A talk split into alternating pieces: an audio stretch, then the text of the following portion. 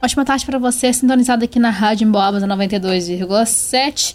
Tá na hora da gente começar o nosso jornalismo em destaque com a nossa equipe de jornalismo primeiro dessa semana. Desejo uma ótima tarde para Leonardo Duque, Luana Carvalho e Vanusa Rezende. Vanusa, é com você. Olá, Isabela, boa tarde para você também. Uma excelente tarde para todos os amigos ouvintes na sintonia da 92,7, começando mais um Jornalismo em Destaque, o primeiro da semana, e é claro que a nossa redação reunida aqui com os destaques do cenário nacional estadual e também no cenário local e regional.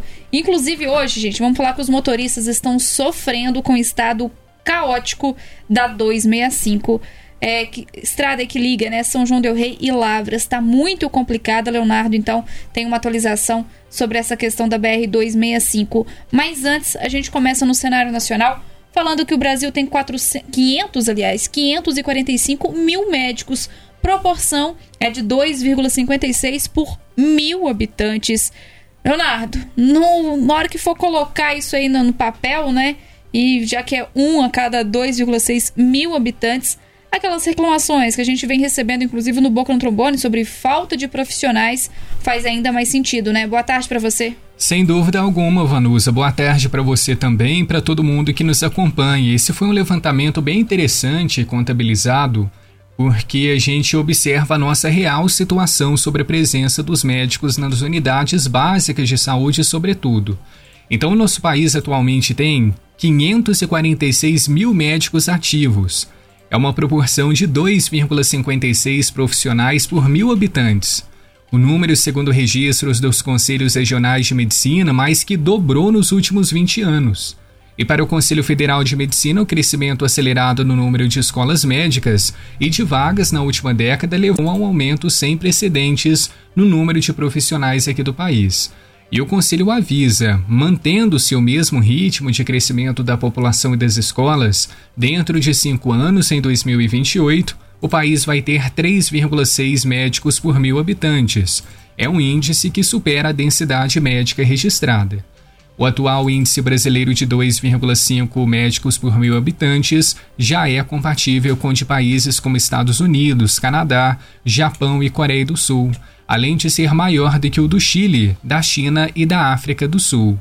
E segundo o CFM, desde 2010, a população brasileira passou de 190 milhões para 214 milhões, enquanto a proporção de médicos por mil habitantes foi de 1,7 para 2,5. Bem, temos aqui então os últimos resultados sobre esse levantamento, indicam um crescimento no índice dos médicos presentes aqui no nosso país, mas ainda assim deixa alguns pontos em aberto, né, Vanusa? Porque várias regiões do país sofrem com a falta desses profissionais. Então, talvez essa divisão não tenha sido bem feita, talvez assim a gente possa colocar.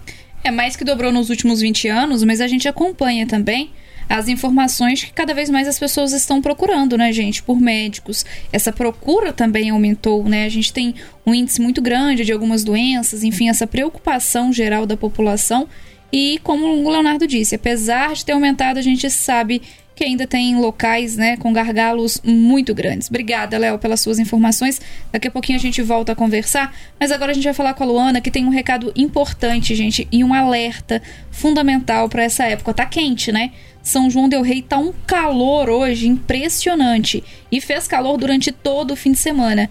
E muitas pessoas procuram aí, seja piscinas, clubes, né? Ou ainda cachoeiras, lagos, enfim, principalmente os mineiros, né, para se refrescarem. Mas Minas Gerais registrou, infelizmente, o triste número de 35 mortes por afogamento no mês passado. Por isso, a atenção tem que ser redobrada, né, Luana? Boa tarde para você. Boa tarde, é isso mesmo. Com a chegada do carnaval, os bombeiros reforçam né, as ações de segurança para evitar afogamentos, mas a média de um caso de, de afogamento por dia preocupa. No último sábado, 4 de fevereiro, o TikToker Gabriel Neto, de 20 anos, foi uma das vítimas de afogamento em uma represa de Juiz de Fora, na zona da Mata de Minas. No mesmo período do ano passado, os militares atenderam 38 casos de afogamento. Fevereiro e março costumam ser os meses mais alarmantes. As estatísticas são cada vez, as, as estatísticas são cada vez piores e preocupantes. 798 pessoas morreram afogadas em 2022, número 11% maior do que no ano anterior. E devido ao grande número de registros e do tradicional aumento de casos no carnaval, a corporação reforça ações de prevenção nas principais lagoas, cachoeiras e balneários do estado, como a Serra do Cipó. Os militares recomendam a população procurar, procurar locais onde há guarda-vidas ou corpo de bombeiros. Também é necessário ficar atento e respeitar placas e faixas de advertência, não entrar na água sem ingerir bebidas alcoólicas e não deixar crianças sozinhas. Não permanecer próximo a embarcações, evitar brincadeiras perigosas e nunca nadar sozinho. Tá certo, Luna, esse alerta, né, gente, para não virar uma tragédia aí, um momento de lazer e de refresco, porque realmente está muito quente. 2 horas e 11 minutos. Olha, eu anunciei no início do Jornalismo em Destaque sobre as condições da BR-265. Gente, quem passa por lá, quem precisa de passar por lá, porque sinceramente, pegar a 265 só mesmo por precisão. Principalmente esse trecho, né, entre São João del Rei e Lavras, e a gente sabe que tem outras cidades ali no caminho, tá uma tristeza, porque infelizmente muitos acidentes, muitos motoristas que acabam parando na pista porque o carro sofreu algum dano, e quando fica só no material, o bolso dói, mas de qualquer forma é só no material. Infelizmente, nem sempre fica só no material acidentes com vítimas também têm acontecido na 265. A gente vem falando há muito tempo sobre a duplicação da, da BR-265, né? A necessidade dessa duplicação. Teve abaixo assinados, enfim, muitos movimentos. Mas a questão agora nem é só sobre a duplicação, e sim sobre o estado que está caótico. Não tem outra palavra, né, Leonardo? Infelizmente não, viu, Vanus? E alguns relatos de motoristas aqui da nossa cidade e da região dizem que a estrada está praticamente intransitável, que é um perigo constante. Só para a gente lembrar, as fortes chuvas que atingiram a nossa região nos meses de dezembro e janeiro provocaram estragos enormes por lá e é difícil encontrar um trecho onde o asfalto está inteiro. Então, buracos e valas profundas estão espalhados por todos os cantos, e se deparar com veículos nos acostamentos com pneus estourados ou até com estragos mais graves, virou rotina. Quem pega a estrada com frequência diz que não tem uma única viagem em que essa cena não se repete. Os ouvintes, inclusive, já testemunharam motoristas que se acidentaram gravemente após caírem em valas. E pelas situações de risco, muitas pessoas mudaram as suas rotinas para não viajar à noite, porque à noite é impensável tem que ser de dia e, como você muito bem disse, por necessidade. E olha só essa informação que a gente aproveita para compartilhar. Por quê? Há um tempo agora, a gente havia feito uma outra reportagem falando sobre a situação da BR-265 e da MGC 494 que passa por São Tiago até a BR-381. Após receber inúmeros pedidos de moradores aqui da região pela manutenção da via, o deputado federal Reginaldo Lopes, em parceria com o deputado estadual Cristiano Silveira, encaminhou um ofício ao ministro dos Transportes, Enan Filho. Esse documento solicita intervenção urgente na BR-265 com obras de recapeamento, sobretudo nesse trecho que liga nossa cidade até Lavras. E a intenção é que a manutenção seja incluída nas ações prioritárias dos primeiros 100 dias do novo governo. Então nós fizemos contato com Cristiano Silveira, que nos encaminhou um áudio explicativo falando sobre essa documentação, e ele disse estar otimista de que o ministro dos Transportes vai acatar esse pedido, ou seja, solicitando obras com extrema urgência na BR-265 entre São João Del Rei e Lavras, porque de fato, do modo que está a Vanusa, infelizmente, não dá. Não estamos falando somente sobre buracos, estamos falando sobre valas perigosíssimas, trechos que estão acabados. Carro praticamente não passa, você tem que escolher em qual buraco vai cair para ser menos um pouco prejudicial para você. Léo, eu fico pensando como que deixam chegar nessa situação. É um absurdo, né, gente? Nós somos tão dependentes do transporte. E aí, os caminhões, a gente sabe que tem um fluxo muito grande de caminhões nessa, nessa estrada também, né? Muito grande, sentido Barbacena também. Exato. Então a BR tem justamente esse fluxo muito grande e aí vai continuando. Aí faz recapeamento de um trecho, mal acabou de fazer, acontece de outro. Inclusive ontem eu vi alguma publicação falando que iniciativas privadas estavam fazendo aí, né, justamente é, é, tentando solucionar parte desses problemas, porque se depender de, de, de, ficar esperando, né, a ajuda dos órgãos competentes, como que a gente faz? Não tem estrada, a estrada tá praticamente acabou, a BR. E isso que o Léo falou é muito sério, escolher em qual buraco você vai passar, né? Infelizmente, o Vanuzi me lembra de um vídeo que nós recebemos aqui no Boca no Trombone também falando sobre a situação da BR-265.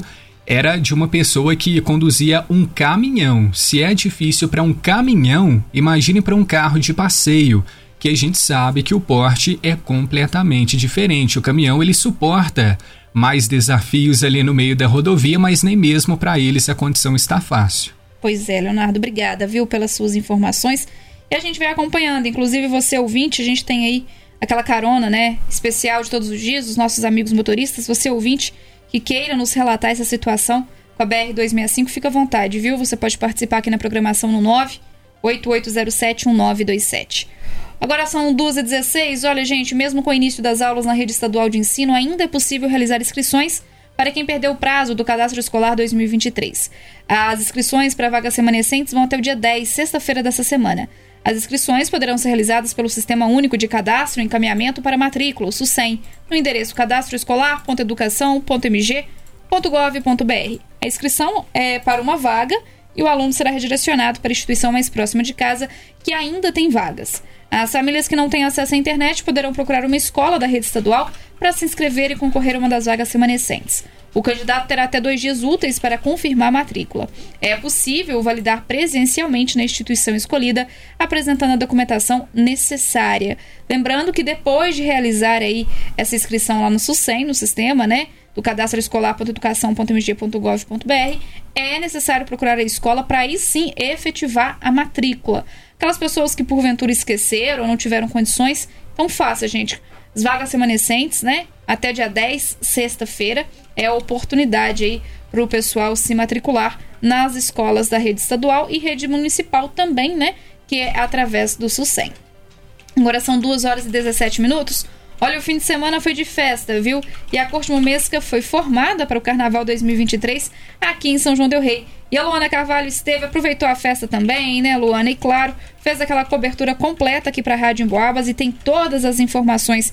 Muito movimento, né, Luana? Muito movimento. Deu para aproveitar também, Vanusa. A escolha da princesa aconteceu no Largo São Francisco na sexta-feira.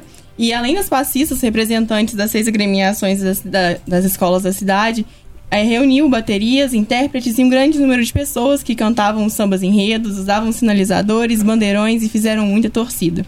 A Sara Andrade foi eleita rainha do carnaval, representando a escola Mocidade Independente do Bonfim. Como ela falou em entrevista, o resultado foi consequência de muito trabalho e preparação. A eleita primeira princesa foi a Júlia Neves, representante da escola Bate-Paus. Criada na comunidade, ela e toda a família sempre desfilaram pela escola e segundo ela mesma disse na entrevista, a emoção era tamanha que não tinha palavras para descrever. A segunda princesa do carnaval foi eleita Camila Oliveira, representante da Escola São Geraldo. Ela, que já foi princesa em outros carnavais, revive a participação da corte e com uma emoção nova. Segundo ela, cada ano é um sentimento diferente. E por falar em nova, a gente fala da, da estreia do atual Rei o Tonho Pereira. O Tonho, que há 42 anos é, atua, né, desfila no carnaval, sempre sonhou em ser Rei. Ele, em entrevista, disse que está Rei porque o título pertence ao merecedor Roberto, que está afastado por, por motivo de saúde. Tonho ainda disse que a experiência tá, está o deixando muito feliz. A Corte Momês, que é responsável por levar o espírito carnavalesco a eventos e agendas oficiais de promoção da festa na cidade, e estará presente na avenida durante os desfiles das agremiações nos, nos dias oficiais do Carnaval da cidade. Tá certo, Luana. A cobertura completa, então, lá na página da Rádio Emboabas, no Facebook, no Instagram, né? facebook.com.br Instagram, arroba Rádio Emboabas. É o Carnaval, gente. Carnaval de 2023, de volta, só começando em todos os preparativos. Ô, Leonardo, a gente falou da 265 agora há pouco e tem um vídeo participando com a gente, né? Tem sim o nosso grande amigo Vicentinho, que mora no estado de São Paulo, mas sempre vem até a nossa terra de São João del Rei. E olha só o que ele disse, Vanusa, que a rodovia 265 realmente está muito péssima. A última vez que eu estive aí, amassou depois que o carro caiu no buraco. É isso mesmo, Vicentinho? Amassou, teve problema depois que caiu no buraco. E ainda por cima passei a noite, que é bem pior. É aquela situação que eu comentei com você também, Vanusa, que muitas pessoas na cidade que têm compromisso em Lavras alteraram as suas rotinas para não precisar viajar à noite porque é impossível. Pois é, a gente continua acompanhando essa situação ainda 265. Agora, 2 horas e 20 minutos, gente. Esse foi o nosso primeiro jornalismo em destaque da semana. Fevereiro também começando, né? Hoje, dia 6. Agradeço a todos pela audiência, pela companhia. Faço o convite para todos acompanharem a Rádio Emboabas também lá no site emboabas.com. Acesse lá a área de podcast, tem bastante entrevistas, os programas todos disponíveis para você que perdeu aí durante a nossa programação. Por falar em programação, a programação continua com muita informação por aqui com Leonardo Duque e Isabela Castro, a quem eu agradeço pelos trabalhos técnicos. Isa, é com você, uma boa tarde, um bom trabalho. Obrigada, Vanusa, para você também. Um abraço para Leonardo, pelo Luana e, claro, os amigos ouvintes aqui da sintonia, da sintonia da 92,7. A gente conta com a sua companhia ao longo de toda essa segunda-feira. Ótima tarde.